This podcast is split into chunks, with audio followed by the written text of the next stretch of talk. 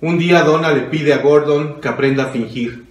Se le nota cada cosa que siente en la cara, le dice. Es de mala educación, le dice. No debe entenderse lo que ocurre en la mente de alguien solo por sus gestos. Hay que fingir, le dice. ¿Todos lo hacen? pregunta Gordon. Todos salvo tú. Pero yo, Gordon, creo que nadie nunca finge en Alaska o en la Patagonia, para que además, si el hielo esconde cualquier detalle visible, las personas van perdiendo en la escarcha. He visto los programas. No digas tonterías, Gordon. Finge con, con Ralph, por ejemplo. Siempre se ve que te hiere, te domina, te enoja. Es que me hiere, tú me hieres, dona. ¿Ya ves, Bobo? Te repito, finge. De nuevo sentado a la mesa del comedor, con los cuadernos enfrente y los libros en pila, junto a su brazo derecho, Gordon se da cuenta de que nada le gusta más que aburrirse. Pasan tres minutos según su reloj. Decide holgar en su cabeza. Hay fragmentos, colores, gente que va por un recuerdo como por una historia que alguien más fabrica para que hoy apenas la oiga Gordon en su mente. Pasa otro minuto. Sonríe al destello del último sol en la ventana. Soba la superficie de la mesa y se vuelve a meter en sí mismo. ¿Dónde estás, Gordon? ¿Dónde estás, Anónimo? Adentro es un lugar negro primero, luego gris, geométrico, rectangular, aunque borroso en los costados. Ahí es donde se piensa. Aburrirse es pensar. ¿En qué? Otra vez hurga Gordon. Nunca en su vida. Ya ocurrió su vida. Y Gordon no recuerda cómo recordar. Se le atora el tiempo en el rectángulo, como un animal salvaje que se azota contra los muros y se va matando de tanto querer salir. No hace falta además recordar. Gordon sabe que es Gordon, que tuvo infancia y después ya no, que fue a la escuela y después ya no, que conoció a Ralph en la universidad, que abandonó la universidad, que visitó enamorado el mar, que esa mañana le ganó el mar, que se casó con Donna, que trabajó contando números muchos años y una tarde lo reconoce, extravió la pista de su persona, en el rectángulo de su persona y ahí está todavía, pensando aburrido en qué hacer con las horas que le quedan hoy. Pasan cinco minutos. Afuera los nietos de los vecinos gritan sus nombres. Paul, Dick, Harry, Joan, Judy. Gordon quisiera que gritaran el suyo. Se levanta para asomarse por la ventana. Hay ramas que interfieren bruscamente con la expectativa del paisaje imaginado desde su asiento. Tendrás que cortarlas con Jaime algún día, luego se irán a descansar bajo el árbol de mil hojas. De pronto Gordon sacará su cuaderno de albercas y don Jaime exclamará ante la variedad de las formas, pero eso pertenece al futuro. Hoy Gordon no necesita distraerse.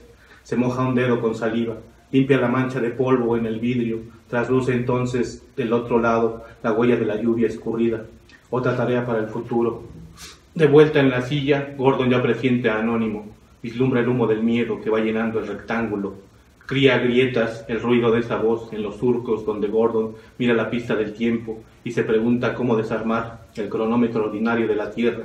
Cría distancia esa batalla de palabras en su cabeza cuando Anónimo le reclama, ¿tú quién eres, Gordon? Y él balbucea, yo, yo, yo, angustiado por la lentitud de las pruebas que no llegan nunca.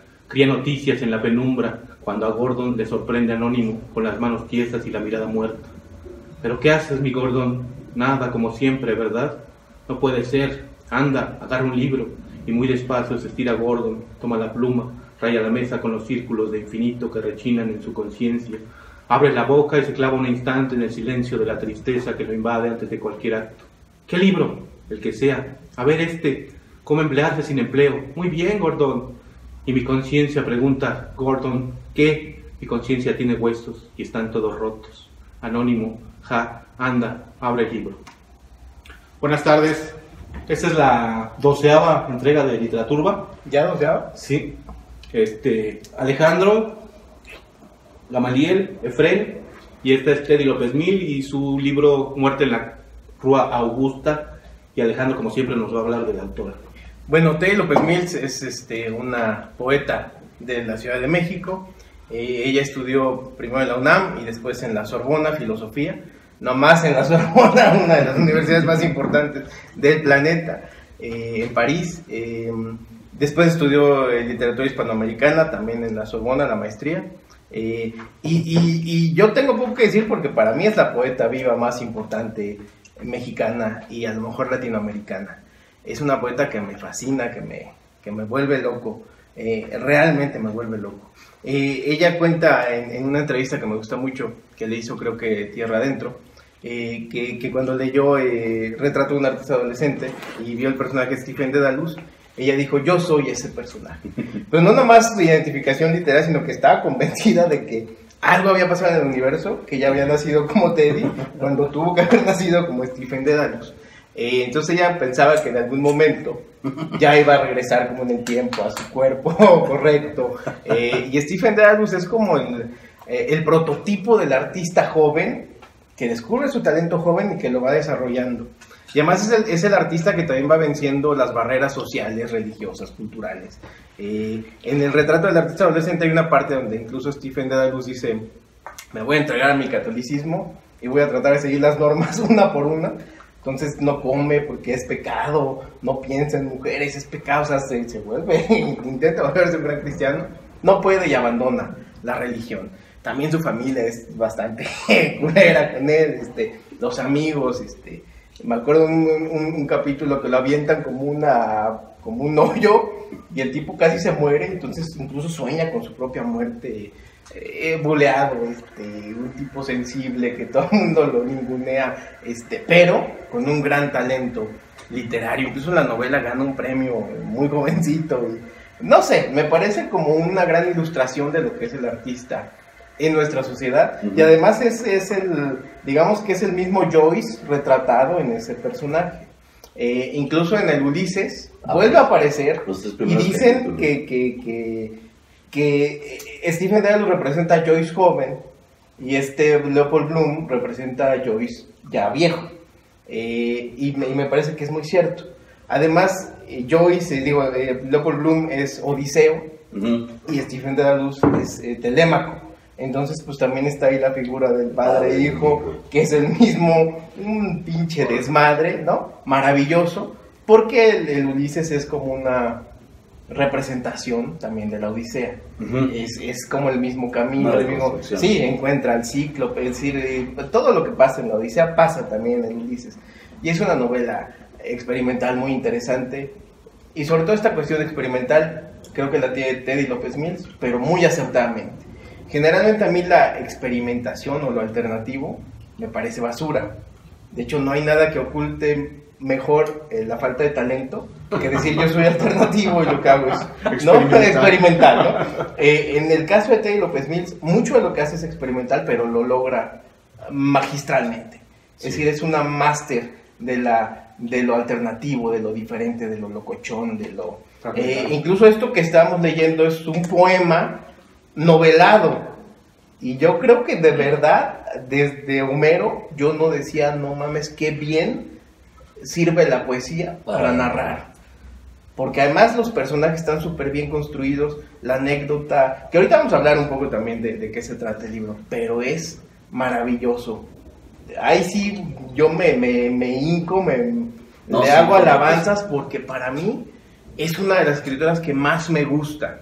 Y además demuestra que la, la, tradición literaria mexicana femenina es sublime, pues. Desde Sor Juana, Elena Garro y las que están vivas ahorita, yo digo, no mames con la calidad de mujeres escritoras que hay en este, en sí, este país. Sí. ¿No? Y, y sobre todo en la poesía, ¿eh? Uh -huh. O sea, es lo que también me, me, me, me gusta mucho. A mí que me encanta la poesía, hay grandes poetas mexicanos. Sí, sí, es cierto. Y yo ahí sí voy a hablar como fan, me vale más. No, no, no, está Porque bien. de verdad que es una autora que... Yo tengo que admitir que no la conocía. Sí. Había escuchado de ella y, y trabajando en los libros, pues sí te llegan a pedir, ¿tienes algo de López Smith? O llega la novedad y llega un libro, el de Rimbaud, el caso, mi caso sí, sí, sí, sí, sí, que es una especie de ensayo, poet, poema sí. raro. Muy sí. experimental, muy experimental. ha sido así. Sí, sí, sí, sí, Nos cuenta la anécdota del, del claro. poema cuento. Pues, o novela, ¿no? Más bien. Novela, novela, novela poema. Uh -huh. Poema novelado le llaman, para que seamos muy precisos. ¿O novela versada? no, no, no, poema novelado. No, no, no empecemos con un chingadera. ¿De, ¿De, qué va, Es de un hombre ya grande, vive en California con su esposa, tiene un amigo, eh, un día está en la oficina, tranquilo, está haciendo cuentas. Es sí, sí. Y de repente, ¡pum! Se pierde, se le, se le bota la canica todas sus facultades. Él habla de un rectángulo que tiene en el cerebro, o eh, adentro de él, como que lo absorbe. Y, y es muy interesante esta imagen porque juega mucho con, con elementos pequeños Sí. que, sobre los que se ancla, que son como algo coherente, pero al mismo tiempo eh, demuestran la incoherencia de la locura. O bueno, aparente incoherencia, porque ya como decía Foucault, los locos no, no es que estén eh, mal, Sí. sino al revés, son otra forma de entender la Los realidad. locos somos otro cosmos, como diría Oscar de la Borbolla. Hay que leer un día. Hay que leer las vocales malditas, sí. Sí, sí, sí. Entonces se vuelve loco y a partir de esta locura eh, empieza a tener vislumbres, eh, empieza a ser, a estar más vivo de lo que estaba antes. De hecho, él habla de su vida, de que es su nueva vida. Empecé mi nueva vida, dice en una parte al principio del libro, y, y bueno, vamos siguiendo este proceso en el que finalmente termina destruyéndose a sí mismo Claro. y destruyendo la realidad también de una forma increíble. Tiene un alter ego, o es él mismo, Anónimo. que se llama Anónimo, y él interactúa con él y parece que le dice cosas que él sabe, pero que no se atreve a decir. Y además es interesante porque la historia es de un triángulo amoroso de su mejor amigo con su esposa. Eh, Ralph se llama y Donna se llama la, La esposa. la- la esposa. Y además hay una subtrama de que Donna quiere el dinero que escondió eh, Gordon en algún momento antes de su locura, o no sabemos si después, pero escondió el dinero y no se lo quiere dar. Y ella, como que lo que le importa es: pues, si ya perdí las facultades de este güey. Pero fíjate que no solo dinero. logras entrañar con Gordon, también con, con ella Sí, de pronto sí, este. sí, porque, Porque ella no es mala, no, realidad no, no, no, no, ella no es una mujer mala. Es, es muy complicado porque al principio dices pinche vieja culera con Gordon, Exacto. pero después vemos que él la viola eh, a cada rato además. Eh, entonces también dices, bueno, entiendo que tener un pinche loco junto que te esté violando a cada rato, pues debe ser terrible, pues, Ujú. ¿no? Además, él, él tampoco es, él es violento en, en- en muchos momento, sentidos, sí. ¿no? Este, la, la ataca, la agrede, este, y yo creo que incluso antes podemos entender que tampoco era una... Una No, No, no, no, tampoco no. era un tipo tan, tan, tan, tan buena onda con su pareja. Eso es lo, lo genial porque transita el personaje de Sí. eso. Generalmente en la novela se dice que la característica principal es que el protagonista evoluciona. Aquí más bien es el lector el que se da cuenta. Ujú. Y, y en realidad se refiere a ellos indirectamente, güey. Tú te los formas así nítidamente. Pero sí evoluciona su locura. Sí, Ajá. su es decir, locura empieza como, incluso empieza muy tierna. Ajá. Él tiene unos cuadernos, unos libros, hace dibujos. Y de pronto se va volviendo cada vez más siniestra. Incluso cuando aparece Anónimo es cuando ya todo se va a la chingada. Sí. Porque Anónimo le dice, pues un día deberías matarte, ¿no? Hasta lo chantajea, ¿no? El Sí. anónimo de, Sí, sí, de sí. pronto. Está cabrón. Sí, está muy cabrón, está muy cabrón. Me, me gusta mucho que combina esto porque todo sucede en Estados Unidos Sí. y en Lisboa, ¿no? Y el mismo al final, sí. Entonces, este, Portugal. usa tanto el lenguaje a la mexicana. Me Sí. encanta eso. Me encanta que no quiera como meterse en el mundo o entrar dentro de... Como hacerlo exactamente realista, haciéndole un estilo o un tono como a gringo. Sí. Sino más bien que lo deja a la mexicana. Se va a anclar de pronto. Exacto. Y entonces tiene frases este, como esta que estaba leyendo ahorita Efren, que dice, mi Gordon Ujú. que suena completamente mexicano, Ujú. es muy nacional. Yo creía que era extranjera, ¿Ella? Ujú. Ya. por el nombre. Sí, claro. Es muy raro su, su nombre, de- eh, dice muchas cosas. Yo incluso al principio creí que era hombre. Cuando me decían Teddy López Mills, yo decía, ah, pues Es un vato. es un vato, Un osito Teddy. Eh, es un osito Teddy, ¿no? Es un oso que, que escribe de peluche, como Ted, ¿no? Pero nos querías hablar en particular de, de un capítulo, ¿no? Ah, sí, sí, sí, este, ahorita, ahorita lo, lo- tú lo lees. Eh, lo que pasa es que también eh, yo, yo he descubierto, aquí están los libros de Teddy que me encanta, eh, que ella escribe mucho sobre su papá y también en esta entrevista de, de Tierra Adentro incluso lo afirma, alguien le dice, tú escribes mucho sobre tu papá, bla, bla, bla, bla.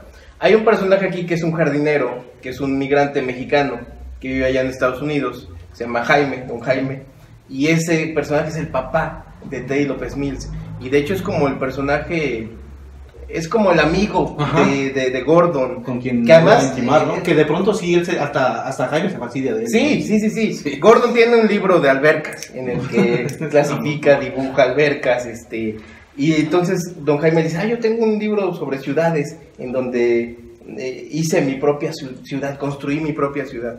Y un día comparten esa, esa, eh, como que intercambian los libros y es como muy adorable de Don Jaime. Y además es, es esta figura como muy entrañable justamente del migrante, Ujú. eh, como muy cariñoso, como muy bonachón. Y sí son así, ¿eh? Yo, yo, que yo que escribí mucho sobre migrantes y que conocí a muchos migrantes allá, sí son bien lindos, o sea, sí, sí es como...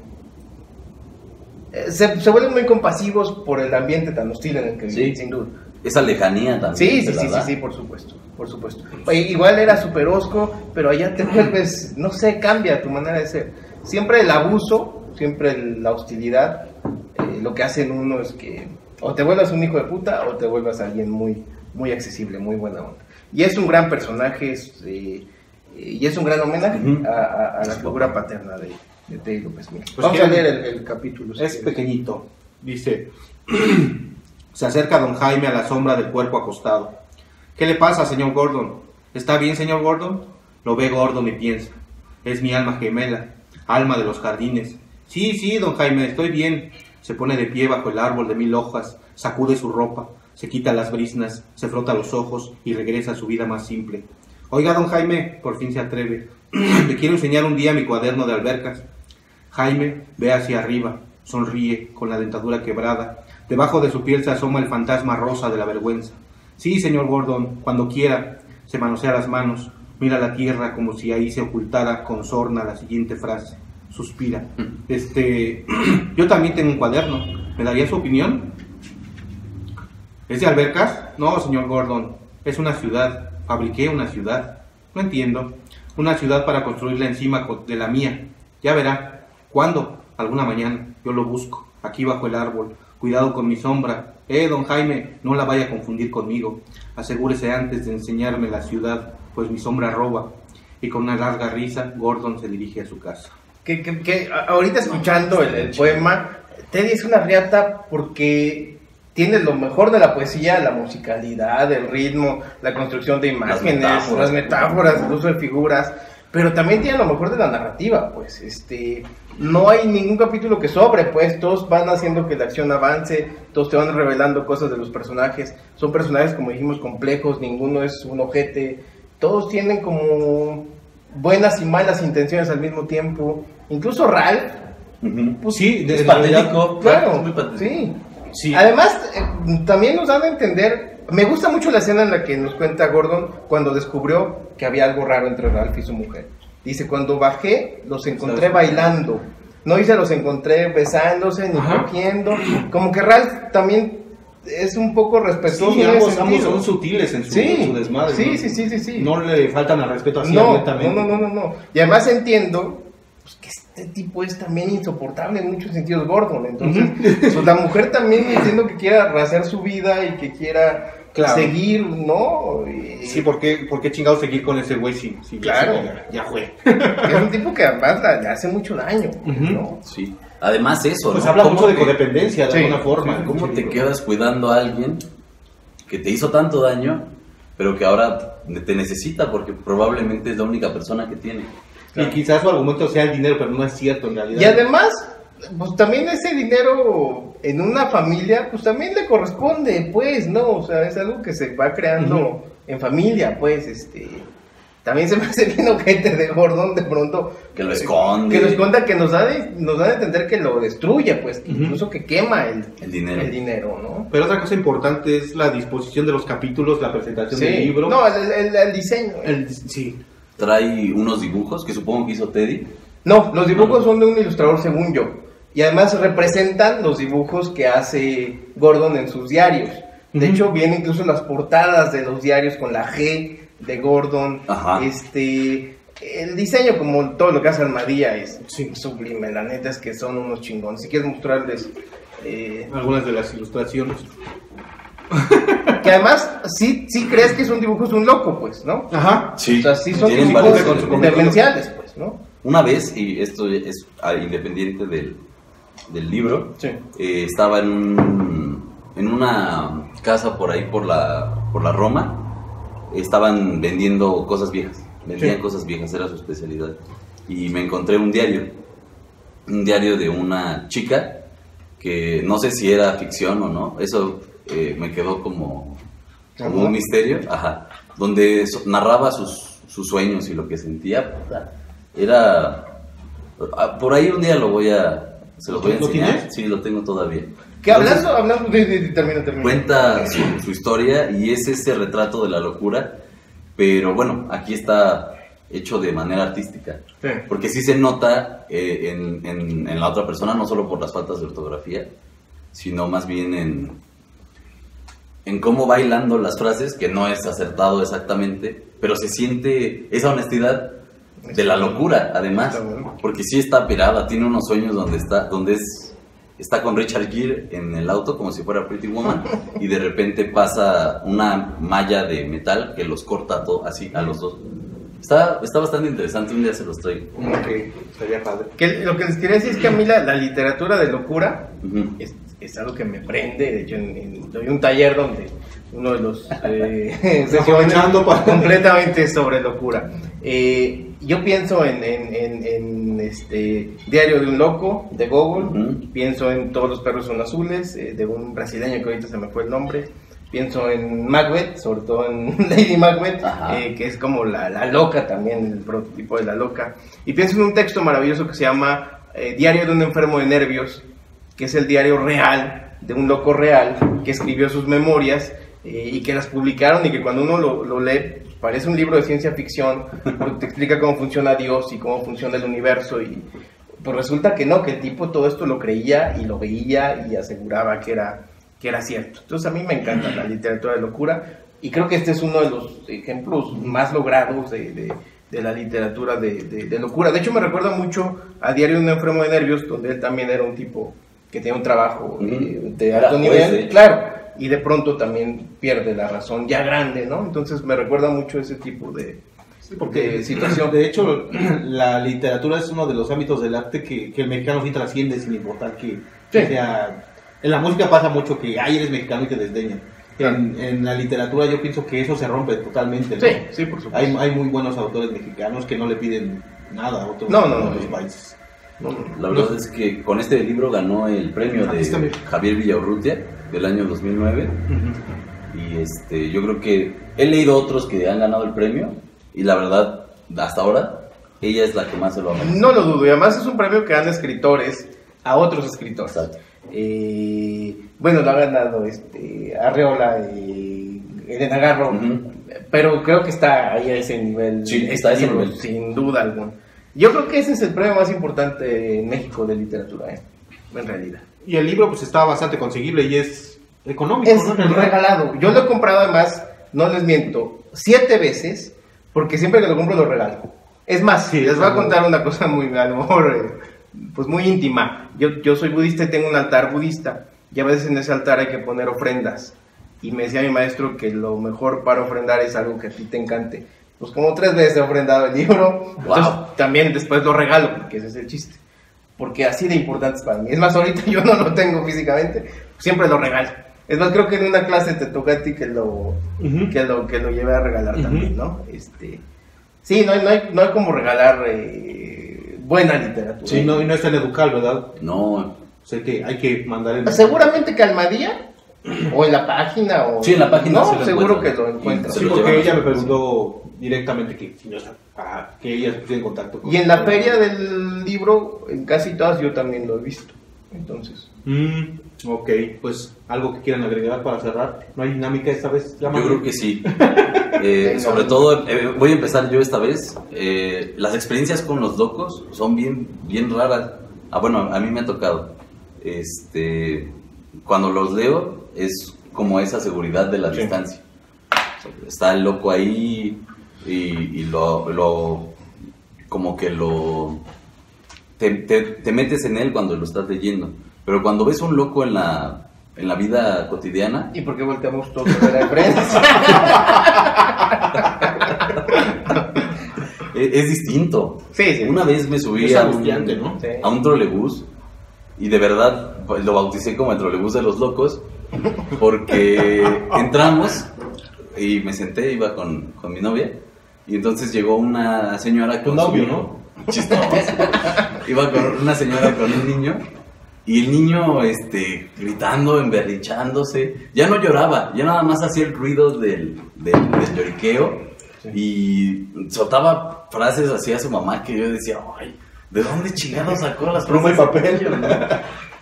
Entonces, justo eh, cuando se iban a bajar ellos, se subió una chava que empezó a hablar. De repente así, ¿no? Ay, eh, no, me estoy sintiendo mal, este, y lo odio, maldito, te odio, que quién sabe qué. Y se nos quedaba viendo a todos, ¿no? Entonces yo no podía evitar sentir esa sensación de que había transgredido la realidad en algún momento y no me había fijado. Y entonces me, me quería reír, pero de nervios, porque de verdad estaba un poco preocupado. Entonces se levantó, ya antes de que nos bajáramos mi novia y yo, Sí.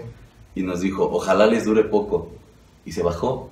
Entonces ya nos dimos la vuelta, ya para bajar, y atrás de nosotros escuchamos una carcajada, y estaba un señor sentado en uno de los asientos laterales riéndose y estaba haciéndole así. No, Entonces fue completamente... Pues si te tocó ese Sí. trono, hijo, ¿qué, ¿qué quieres que te diga? güey? Encontraste tu casa, tu hogar, y a tu gente. Exactamente. Tuve frente ¿Acerca de qué? una experiencia con un loco. O con la locura. No, pues, ¿qué te puedo decir? Pues quizá alguna vez en, en- en una borrachera, pero eso tiene más que ver con, con tu desmadre autobiográfico, ¿no? En una borrachera estaba tan botadísimo de alcohol que creía estar en el mismo sitio de mi infancia y ver las mismas puertas y, y ver a la misma gente transitar de, de madrugada. Tanto que, que fui y toqué a las puertas, güey, convencido de que yo estaba ubicado en, esa Ajá, y, y obviamente salió la dueña de la casa y mis amigos que eran del equipo llanero, ya sabes que después de...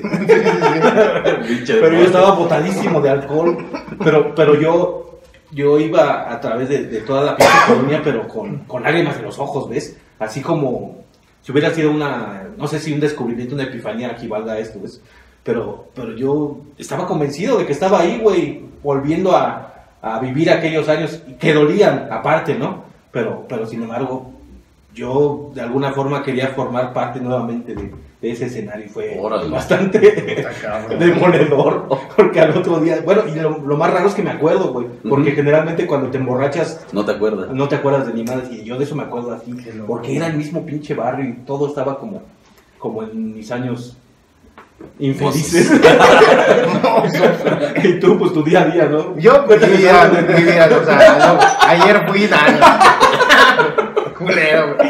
Este, yo, yo siempre he sido como muy este, clavado en los temas esotéricos y místicos. Y una de las cosas que me gusta mucho es el tarot. Y entonces un día me dijeron, te vamos a llevar con un tarotista como ningún otro en la vida. Y dije, ay, no mames. Yo conozco todos los de. Me la pelan. Me la pelan todos. Pero dijiste, me la Me pelan. la pela, me la pela. Total que me llevan con este güey que le decían el chamanito. Ah, Y es un esquizofrénico. Wow. Un esquizofrénico. Y entonces está poca madre porque el güey saca las cartas y alucina la carta. Entonces me decía, esta carta es el abismo, que no existe en el tarot. Ajá. Pero él alucina la carta. Pero no solo alucina la carta, la carta, alucina el significado de la carta. Entonces me decía, esto significa que un día una muerte muy importante en tu vida. Él me dijo que en algún momento un maestro iba a morir en mi casa. Y yo le dije, no mames, pues, en, ese- en esa época yo, para mí un maestro era así el maestro de matemáticas, ¿no? Y decía, no mames, ¿por qué, no? O sea, lo voy a matar, ¿o qué pedo?".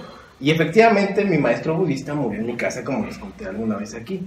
Entonces, además de que era de que alucinaba las cartas, el significado, era bien acertado el cabrón, o sea, un pinche orate. Tan orate que yo dije, yo no vuelvo con este güey. O sea, me dio, me dio terror la, la lectura. Porque aparte una, una carta era la casa y él la veía al revés. Una descripción de una casa que, que decías, ay, qué miedo esa pinche casa, güey. Una locura. güey. Entonces, pero, pero muy bueno el tip. La neta es que muy bueno. Muy acertado. Muy acertado. Puro pinche loco vemos aquí en la mesa. Que además eso es lo que pasa con la locura, que las alucinaciones no solo son visuales, Ah, también no. son perceptivas, también son auditivas, también son táctiles y también parece que extrasensoriales, entonces me encanta el concepto. Extra, extra tiempo también. Sí, sí, sí, o sea, es todo un pedo, una, una cosa muy chingona. Pinches realidades alternas, ¿no? Pero bueno, para cerrar, yo sí quiero decirles que, que también como ensayista, Teddy López Mills es muy buena, ahí está el libro de, de- de ensayos, y si, si quieren este También lo publicó Almadía, por cierto, el libro de las Está muy publicaciones. edición también. Sí, la edición es maravillosa. Y es una riata también como ensayista. Tiene un ensayo donde habla sobre Ciorán y el pesimismo que a mí me... Porque aparte todo el mundo mama a Ciorán y dice que Sí, Ciorán... Ella dice, a mí me caga este güey. Y nos cuenta por qué le caga. Eh, maravilloso, la verdad es que es un, es un librazo. Yo en mis clases de ensayo, una sesión completa se la dedico a ese, a ese libro. ¿Dirías que la forma más, habla- ma- más amable de entrarle sería este, precisamente? Sí, sí, sí, sí. Y me parece que es su mejor libro, ¿eh? Sí. Me parece que es su mejor libro, sin duda. Sin duda alguna. El de Rambo también me gusta mucho. ¿Ese Pero es sí. conseguible, güey? El de Rambo. Sí, ese como acaba de salir. Acaba de salir, sí, sí, sí. Hace un año y medio, no Ah, sé de cuánto, acuerdo. ¿no? Pero sí, este es la gran recomendación. Y el ensayo, los dos. No, Se van a Sí, sí, sí. inspirar con este libro. Se van a cagar para adentro. Para arriba. de para arriba, para arriba, güey. ¿Algo que quieras decir, Gamo? No, bueno, tal vez eh, ahorita que estábamos hablando de la locura y, y lo que contó eh, eh, Ale, eh, creo que regresando como a esta idea de, de romper el molde, mm, creo que está empleada de un modo muy rara esa palabra en nuestros días, Mal, ¿Cuál, cuál, cuál? mal usada, Mal usada. ¿Cuál? loco, la sí, locura. sí. Sí, de hecho mucha gente dice, yo soy un loco. Te, te la regala, si ¿no? supieras Sí, lo sí, que es la sí, locura, no dirías Exacto. esa Lo mismo pasa con las pendejas estas que dicen que son, este... ¿Cómo se dice cuando son de distintas personalidades? Ah, bipolar. Hijas de su puta madre. Si supieran lo que es una depresión, tan solo para decir que estoy deprimido, hay que de veras Sí. haber estado deprimido. Yo en mi vida me he deprimido porque yo siento que sí me carga la verga, ¿ves? Pero, pero una depresión como tal está cabrón. Siempre. La bipolaridad también es tu paz. Entonces, pues nada más este, recomendarles el pinche libro, está bien barato, no mamen. Y pues muchas gracias. Trabajas, güey. Cámara. Nos vemos.